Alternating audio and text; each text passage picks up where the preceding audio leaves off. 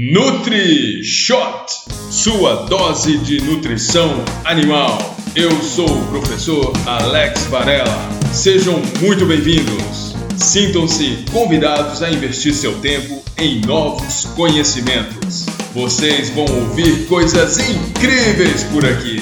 Afinal, nutrição é o bicho.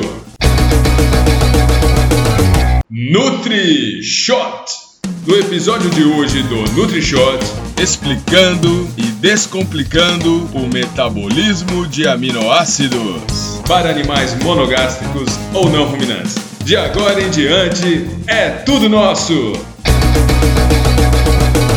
NutriShot Os aminoácidos essenciais para manutenção e crescimento, por exemplo, na maioria dos animais, se referem a histidina, isoleucina, leucina, lisina, metionina, fenilalanina, treonina, triptofano e valina. No caso das aves, nós temos a inclusão da arginina, enquanto para mamíferos pode-se considerar que a arginina seja semi-essencial. A explicação para esse fenômeno metabólico se refere ao fato nas aves não conseguem sintetizar ornitina exceto a partir da arginina e não podem converter ornitina em citrulina. Essa reação requer o carbamilfosfato, que é sintetizado no fígado, onde há a presença da enzima carbamilfosfato sintetase. No caso das aves, essa enzima encontra-se ausente. Então, este seria o motivo pelo qual a arginina é essencial para as aves. O carbamilfosfato ele é um precursor essencial do ácido uridílico, que por sua vez vai dar origem à pirimidina. Mas as aves sintetizam pirimidinas. Então existem dois tipos de carbamilfosfato sintetase, que seria a carbamilfosfato sintetase tipo 2 embora não atue na síntese de arginina, pode fornecer o precursor para a síntese das pirimidinas, que são importantes para a formação dos ácidos nucleicos. Também, a falta da glicina compromete a formação de ácido úrico nas aves. Muitas vezes, em função do melhoramento genético do frango de corte, a glicina pode ser considerada semi-essencial nos primeiros dias de vida dos pintinhos.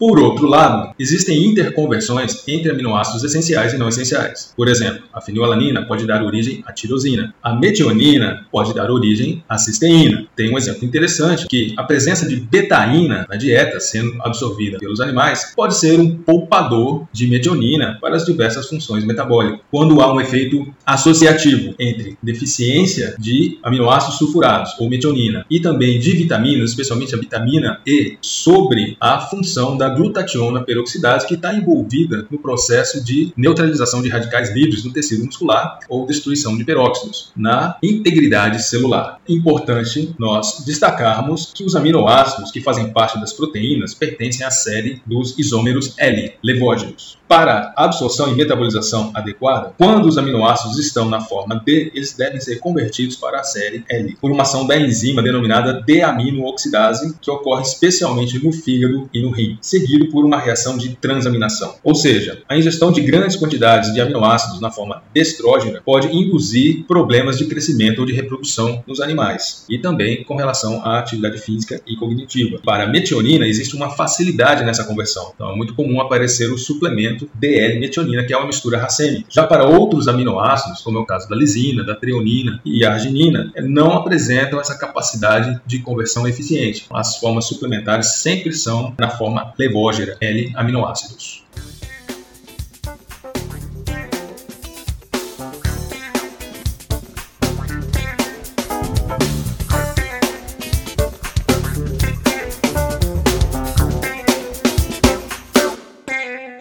Outro ponto importante pode ser caracterizado pelo conceito de aminoácidos limitantes, quando os animais não estão consumindo os aminoácidos nas quantidades adequadas para atender às suas demandas, às suas exigências, especialmente aqueles essenciais. Por sua vez, o antagonismo deve ser evitado no caso de suplementações excessivas ou da falta de suplementação quando necessário, visto que aminoácidos estruturalmente semelhantes concorrem pelo mesmo mecanismo de absorção dos carreadores de membrana nos vírus intestinais. Muito evidente na literatura os trabalhos que mostram essa competição, um antagonismo entre lisina e arginina, onde o excesso de um vai acentuar a deficiência do outro. As perdas urinárias, tanto de lisina ou de arginina, em função desse desbalanço na relação, vão causar uma reabsorção tubular renal e uma depressão da atividade da transaminidase hepática que vão levar problemas de nefrite. Por isso, procuramos fazer o balanceamento adequado do perfil de aminoácidos da dieta, da combinação de alimentos, olhando para a suplementação sintética, para que o desempenho máximo dos animais possa ser alcançado e assim o conforto, o bem-estar dos animais. Com relação à excreção de nitrogênio, nos mamíferos a ureia é o principal produto final do metabolismo nitrogenado. Já nas aves, o produto final do metabolismo proteico, em torno de 80% ácido úrico, 20% amônio, mais ou menos média geral. Inclusive, a presença da creatinina, que está muito relacionada com a questão da atividade muscular, e aí já é interessante nós olharmos, por exemplo, para cães e cavalos, que é um bom indicador proteólise do catabolismo das proteínas musculares. Quando o organismo não consegue obter através da dieta quantidades suficientes de um aminoácido essencial, ele cataboliza a proteína corporal para obter esse aminoácido que está faltando. E esse processo naturalmente induz um aumento na excreção de nitrogênio, principalmente ureia em mamíferos, ácido úrico em aves. Então, considerando os aminoácidos, seguir rotas é, glicogênicas ou cetogênicas, vamos destacar que uma vez removido o nitrogênio, o restante da cadeia aminoácidica ela vai ser utilizada no metabolismo intermediário que nós conhecemos como ciclo de Krebs. E para isso, eles devem sofrer uma deaminação oxidativa. Então, nesse caso, a, o esqueleto de carbono do aminoácido, ele vai seguir uma rota de oxidação que vai ser muito dependente da identificação química da sua cadeia lateral ou radical R. Por exemplo, a leucina é exclusivamente cetogênica. A lisina pode ser, em maior parte, cetogênica e em menor parte,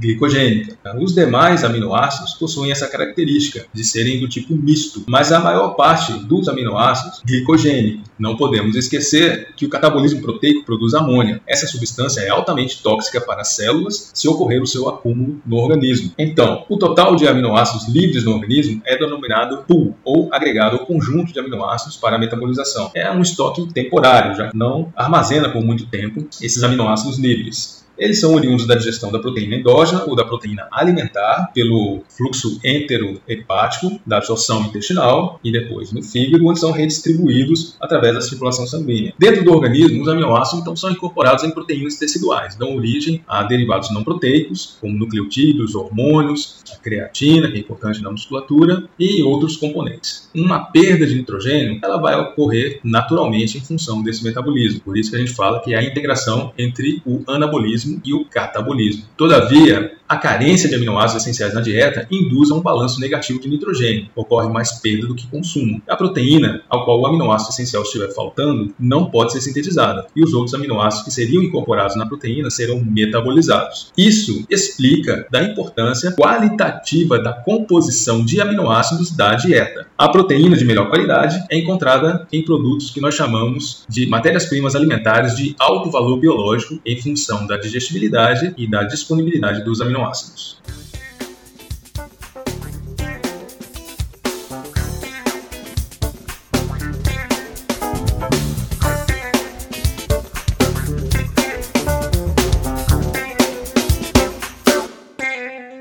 Por sua vez, na biossíntese proteica, nós temos as proteínas simples, que são formadas por exclusivamente aminoácidos ou derivados, e as proteínas conjugadas, que são formadas por aminoácidos combinados com outras moléculas não proteicas, associadas polipeptídeos. Para que isso ocorra, o código genético está intimamente relacionado com esse anabolismo proteico, ou seja, as moléculas de DNA fazem o processo de transcrição, as moléculas de RNA são responsáveis pelo processo de tradução. Finaliza-se como síntese proteica. Ela pode ser regulada em quatro etapas, basicamente: a regulação da transcrição genética do RNA, a regulação da formação do RNA para produzir combinações de exons, a estabilidade do RNA processado para controlar o número de proteínas proteínas a serem sintetizadas e a regulação da tradução do RNA para alterar a taxa de síntese proteica em nível de ribossomos. O balanço de nitrogênio em função da síntese e degradação de proteínas deve ser levado em consideração quando se traçam as estratégias, né, principalmente de suplementação de aminoácidos nas dietas. Por exemplo, a necessidade de proteínas e aminoácidos para um desempenho esportivo dos animais que têm atividade física como produto, ela é sempre maior do que para a normalidade fisiológica de outros animais até da mesma espécie, que tem uma mesma genética. Por sua vez, para maximizar a hipertrofia muscular, então a exigência por proteínas e aminoácidos é maior. Outra questão importante é a ingestão de proteínas. Ideal combinar fontes alimentares de alto valor biológico aliadas a suplementos, se necessário. É muito comum se ouvir falar hoje né, em derivados do soro, do leite bovino, por exemplo, que tem lactobumina e lactoglobulinas com alto teor de aminoácidos de cadeia ramificada, que são conhecidos como BCAAs, antes ou após um treinamento desses animais, né, para atenuar uh, uma fadiga central comparada a diferentes modalidades de força, de velocidade, de resistência ou condicionamento físico e os efeitos ergogênicos que são esperados com relação a esses animais atletas, por exemplo, ou de prática desportiva. Então, a presença desses suplementos do tipo whey protein, concentrado, isolado, hidrolisado, para se propor uma dieta hiperproteica, não só para essa questão de atividade física, mas também para a questão da sarcopenia senil e o ganho de massa magra também. Né? Então, nós chamamos de dietoterapia contra a obesidade ou para atenuar a resistência anabólica na fase sênior dos idosos. A síntese proteica ela envolve uma dinâmica entre o balanço positivo e o balanço negativo de proteínas e aminoácidos. Nesse caso, a atividade física intensa mais a presença de suplementos de aminoácidos vão positivar a síntese proteica. Por isso essa combinação treino-dieta. Né? quando a gente olha para cães e cavalos, comparativamente com atletas humanos, fica bem fácil esse espelhamento da gente perceber como é importante se trabalhar esses tipos de programas de alimentação.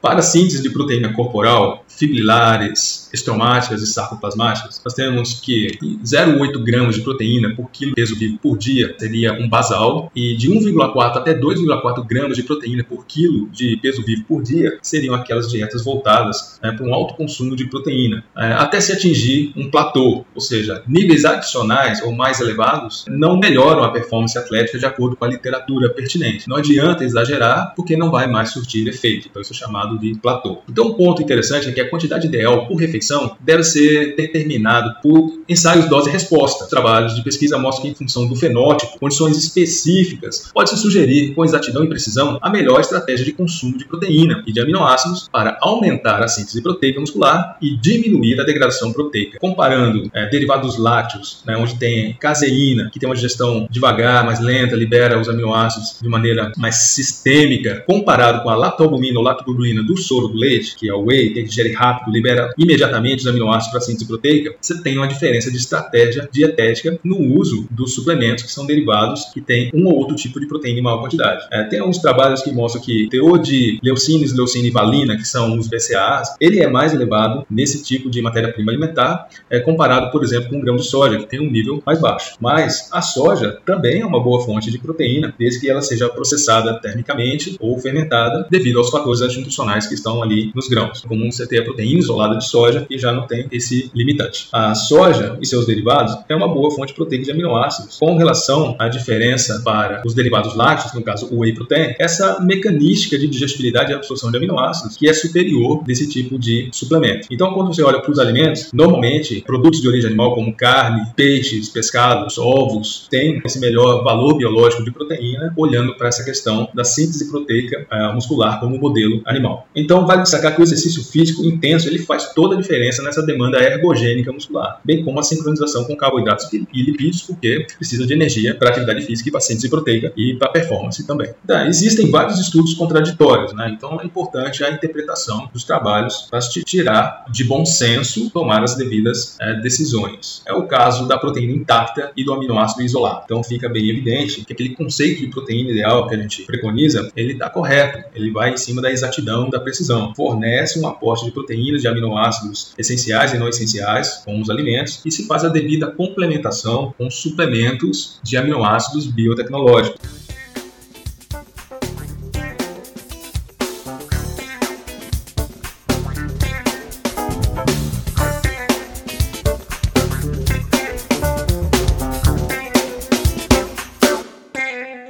Finalmente, chegamos à polêmica suplementação com aminoácidos de cadeia ramificada, leucina, leucina e valina, em relação ao chamado efeito da fadiga central. A fadiga pode ser causada por prótons, por íons potássio, prostaglandina, fosfato, amônia, entre outros, e até a elevação da serotonina pelo aumento da concentração de triptofano em regiões cerebrais, que é o que se chama fadiga central. Então, no repouso, o triptofano está ligado à albumina, e o triptofano e os aminoácidos de cadeia ramificada, eles competem pelo carreador para ultrapassar a barreira barreira hematoencefálica, né? de maneira tal que a formação do 5-hidroxitriptofano para a formação da serotonina ela é mínima. Por outro lado, o exercício físico intenso ou de longa duração ele vai levar a uma beta-oxidação de ácidos graxos para a síntese de energia, metabolismo aeróbio. Então, o ácido graxo eles têm que se ligar à albumina para poder sair, atravessar a membrana. Então, o triptofano ele começa a ficar livre naquele ambiente celular. E os aminoácidos de cadeia ramificada também estão se ligando à albumina para sair para a proteólise da contração muscular, para manter a atividade de alta intensidade ou longa duração. Então, esses aminoácidos que estão sendo oxidados na atividade física estão saindo também. Aquela competição com o triptofano, ela, ela minimiza. Então, tem muito triptofano livre dentro do ambiente celular e ele passa, então, em função dessa menor competição, atravessar essa membrana junto com os carreadores, barreira hematoencefálica, aumentando muito a concentração do 5-hidroxitriptofano. E aí ele leva, então, a maior produção de serotonina. Como a serotonina ela tem um efeito antagônico com relação à adrenalina, por exemplo, se diz muito que a serotonina ele é o continuador do cansaço, né, da fadiga central envolvendo o sistema nervoso. Aí vem a suplementação de BCAA dietético. Ele vai alterar a relação entre o triptofano e a leucina de maneira tal que aumenta a competição, ou seja, como tem muita leucina, né, tem muitos BCAAs ali dentro, mesmo que se oxide uma grande quantidade em função da atividade física, da contração muscular, ele ainda vai competir com o triptofano, evitando essa formação de serotonina, ou seja, retardando a fadiga. Esse é um dos relatos dos trabalhos de literatura que justifica a suplementação por exemplo, de leucina. E esse maior aporte de BCAAs para a bioquímica celular tende a melhorar a concentração, a memória, a percepção do esforço físico cognitivo. O rendimento ou performance esportiva ainda tem muitos resultados conflitantes nesse caso específico, que é importante você comparar as diferentes modalidades em função da genética dos indivíduos. Tem também carência de evidências científicas para os efeitos paradoxais da leucina. No caso dos BCAAs, que estão sendo oxidados em grande quantidade em função da atividade física, eles podem gerar uma grande quantidade de amônia. Também pode ser um gerador de fadiga. Tem muita coisa a ser esclarecida ainda nos trabalhos de pesquisa.